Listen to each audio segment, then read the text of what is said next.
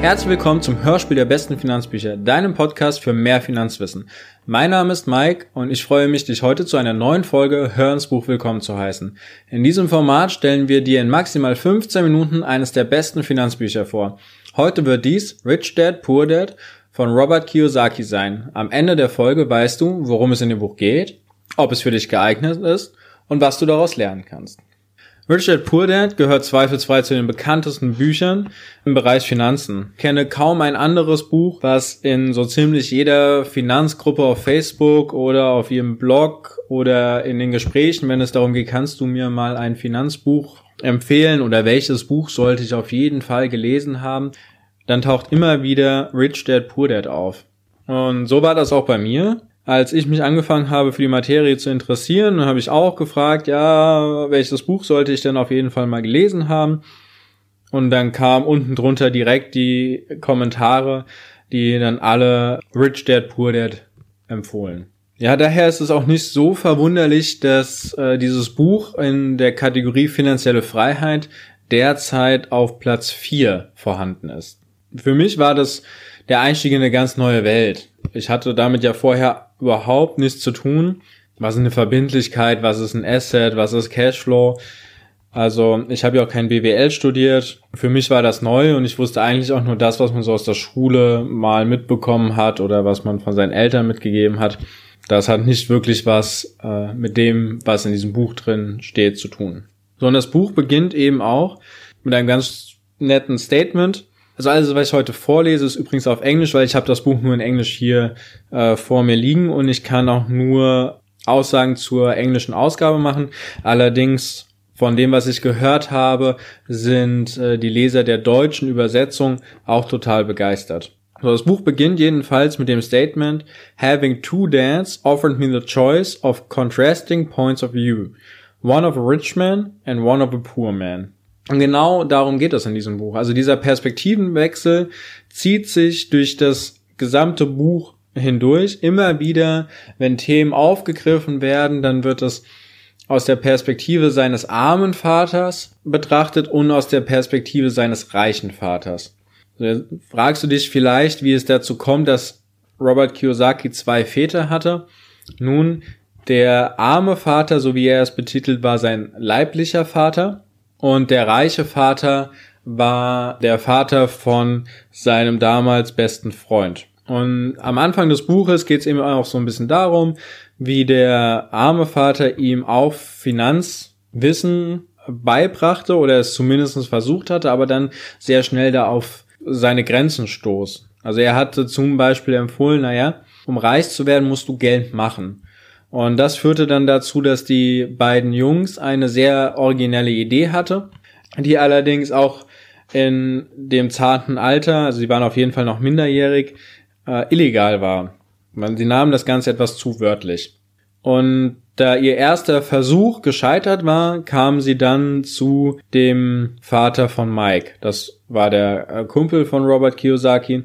Er ist der reiche Vater in diesem Buch. Sondern egal um welches Thema es jetzt geht, ob es in Investitionen geht, Verbindlichkeiten, wie die miteinander zusammenhängen, ob es um Cashflow geht oder ganz allgemein um Verhaltensweisen, die zu Reichtum oder Armut führen, äh, kommt immer wieder dieser Perspektivwechsel rein. Meistens bleibt er bei den Polen arm und reich. Manchmal geht er aber auch in die Mittelklasse rein und guckt sich da an, okay, äh, wie sieht denn zum Beispiel der Cashflow bei der Mittelklasse aus. Das Buch ist insgesamt in neun Kapiteln geschrieben und zwar auf 235 Seiten. Bei den neun Kapiteln sieht es so aus, dass äh, das Kapitel 1 bis Kapitel 6 eben seine Unterrichtseinheit dann erst in den späteren Kapiteln kommt dann, wie man Hindernisse überwindet, äh, wie man anfängt. Und äh, das letzte Kapitel, Kapitel 9, ist dann, wer immer noch mehr, mehr will, also wenn du immer noch mehr haben möchtest, dann hat er sehr spezifische To-Dos für dich, also sehr spezifische Aufgaben für dich, an die du dich jetzt direkt, wenn du das Buch gelesen hast, ranmachen kannst. So, und das Buch hat es eben geschafft, äh, mein Weltbild so ein bisschen auf den Kopf zu stellen Liegt aber auch daran, dass ich, wie gesagt, in der Schule keinen Kontakt mit äh, finanzieller Freiheit, Vermögensaufbau, Sparen und so weiter hatte, sondern vielmehr die klassischen Themen beziehungsweise die klassischen Glaubenssätze über Geld redet man nicht, sondern man hat es. und so weiter und so fort. Also eher in diesem negativen Bereich. Und ich war mir auch gar nicht bewusst, dass ich es dann schaffen könnte, mir in irgendeiner Form ein Vermögen aufzubauen oder dass es überhaupt irgendwann mal darum gehen würde, auch in Aktien oder Immobilien zu investieren. Also das war zu diesem Zeitpunkt noch ganz, ganz fern von meiner Welt. Aber Richard Purdett hat es eben geschafft, äh, der Neugier in mir zu wecken, mich mit dem Thema zu beschäftigen und vor allen Dingen auch zum Handeln zu kommen. In dem Buch sind immer wieder kleine Illustrationen vorhanden, womit er bestimmte Themen eben erklärt, wie zum Beispiel den Cashflow, wie der denn aussieht, äh, wie ein Income Statement aussieht, wie ein Balance Sheet aussieht. Da sind immer wieder kleine Illustrationen dabei, die das sehr schön verdeutlichen. Wichtigsten für mich war auch die Bestätigung, dass formelles Lernen, also wie es zum Beispiel in der Schule oder in der Universität, nicht entscheidend sind dafür, ob man Erfolg hat oder ob man reich wird, sondern es ist viel mehr das informelle Lernen.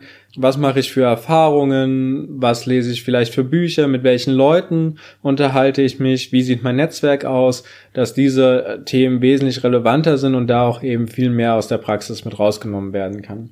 Und der zweite Aspekt, der für mich damals äh, so eine total neue Erkenntnis war, ist eben der Unterschied zwischen einer Investition, also einem Asset und einer Verbindlichkeit. Das war für mich ja die Weltneuheit schlechthin. Also wenn du dich jetzt schon mit dem Thema angefangen hast zu beschäftigen, dann wirst du natürlich wissen, was der Unterschied zwischen einem Asset und einer Verbindlichkeit ist. Für mich war das damals sehr, sehr neu.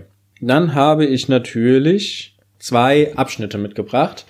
Das Buch ist im Romanstil geschrieben, deswegen liest es sich auch sehr leicht. Man kommt sehr schnell voran in, in dem Buch und die 200 x Seiten sind dementsprechend auch schnell durchgearbeitet.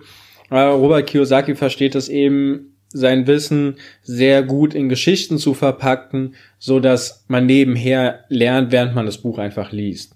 So, und da habe ich jetzt zwei Abschnitte rausgebracht. Eines, was sehr am Anfang des Buches ist und zwar geht es darum, dass Robert und Mike jetzt eben gerade bei dem Vater von Mike sind, um in die Geheimnisse äh, des Geldmachens, des Reichwerdens eingeweiht zu werden. Mike says you want to learn to make money. Is that correct, Robert? I nodded my head quickly, but with a little trepidation. He had a lot of power behind his words and smile. Okay, here's my offer. I'll teach you, but I won't do it classroom style. You work for me. I'll teach you. You don't work for me. I won't teach you. I can teach you faster if you work, and I'm wasting my time if you just want to sit and listen like you do in school. That's my offer. Take it or leave it. Uh, may I ask a question first? I asked. No, take it or leave it.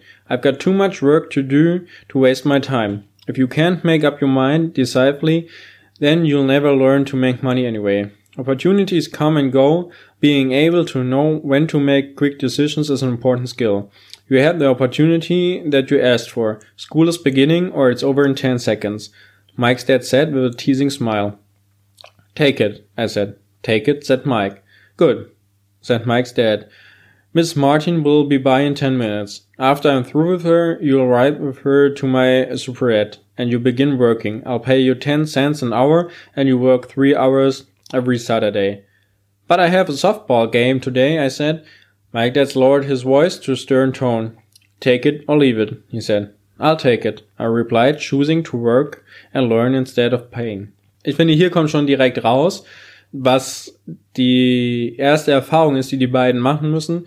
Schnelle Entscheidungen geben die Richtung vor, erfolgreich oder nicht erfolgreich. Wenn man Sachen immer wieder vertagt, dann kommt man meistens nicht vom Fleck. So, und die zweite Sache ist, dass er ein Interview gegeben hatte, also die zweite Stelle im Buch. Er hat ein Interview gegeben zu seinem Buch. Äh, da unterhält er sich jetzt mit der Interviewpartnerin, die eben auch ein Buch geschrieben hat und die sich darüber beschwert, dass sie mit dem Buch nicht erfolgreich wird. Und dann fragt sie, ob er irgendwelche Vorschläge hat. Und er sagt, Yes, I do, I said proudly. A friend of mine here in Singapore runs a school that trains people to sell. Who runs sales training courses for many of the top corporations here in Singapore, and I think attending one of his courses would greatly enhance your career. She stiffened. Are you saying I should go to school to learn to sell? I nodded. You aren't serious, are you? Again, I nodded. What is wrong with that? I was now backpedaling. She was offended by something, and now I was wishing I had not said anything. In my attempt to be helpful, I found myself defending my suggestion. I have a master's degree in English, literature. Why would I go to school to learn to be a salesperson? I'm a professional. I went to school to be trained in a profession so I would not have to be a salesperson. I hate salespeople. All they want is money. So tell me why I should study sales. She was packing her briefcase. The interview was over. On the coffee table sat a copy of an earlier best-selling book I wrote. I picked it up as well as the notes she had jotted down in her legal pad. Do you see this? I said, pointing to her notes. She looked down at her notes. What? she said, confused. Again, I pointed deliberately to her notes. On her pad, she had written Robert Kiyosaki, best-selling author. It says best-selling author, not best writing author. I said quietly, her eyes widened. I'm a terrible writer, I said. You are a great writer. I went to sales school. You have a master's degree. Put them together and you get a best-selling author and a best writing author. Anger flared from her eyes. I'll never stoop so low as to learn how to sell. People like you have no business writing. I'm a professional trained writer and you are a salesman. It's not fair, she fumed. So, und ich denke, dieser Ausschnitt zeigt auch, wie es vermutlich den meisten von uns auch schon mal ging und wir einfach nicht die Gründe dafür erkannt haben. Ich möchte das auch gar nicht weiter kommentieren, sondern einfach so in dem Raum stehen lassen. Das Buch ist übrigens auch auf Amazon erhältlich für knapp 15 Euro. In der deutschen Variante, wie gesagt, ich habe die englische Variante durchgelesen. Wenn du im Englischen fit bist, dann kannst du das ohne weiteres lesen. Das ist sehr einfach geschrieben. Und ich glaube, die wichtigsten Keypoints wirst du trotzdem herausfiltern. Außerdem empfehle ich dir, wenn du das Buch gelesen hast und mal ein Jahr aktiv gehandelt hast, und angefangen hast, äh, deine Lebensweise zu verändern, das nochmal zu lesen. Und dann werden dir Sachen auffallen, die vorher wahrscheinlich untergegangen sind. Damit sind wir auch schon am Ende dieses kurzen Einblickes in das Buch Rich Dad Poor Dad angekommen. Wir würden uns sehr über deine Bewertung bei iTunes freuen, wie dir dieses Format gefällt. In den Shownotes verlinken wir dir für mehr Details auch nochmal die dazugehörige Seite auf den besten Finanzbüchern. Damit verabschiede ich mich für heute und freue mich, wenn du bald wieder mit uns in ein Buch reinhörst. Dankeschön und bis zum nächsten Mal.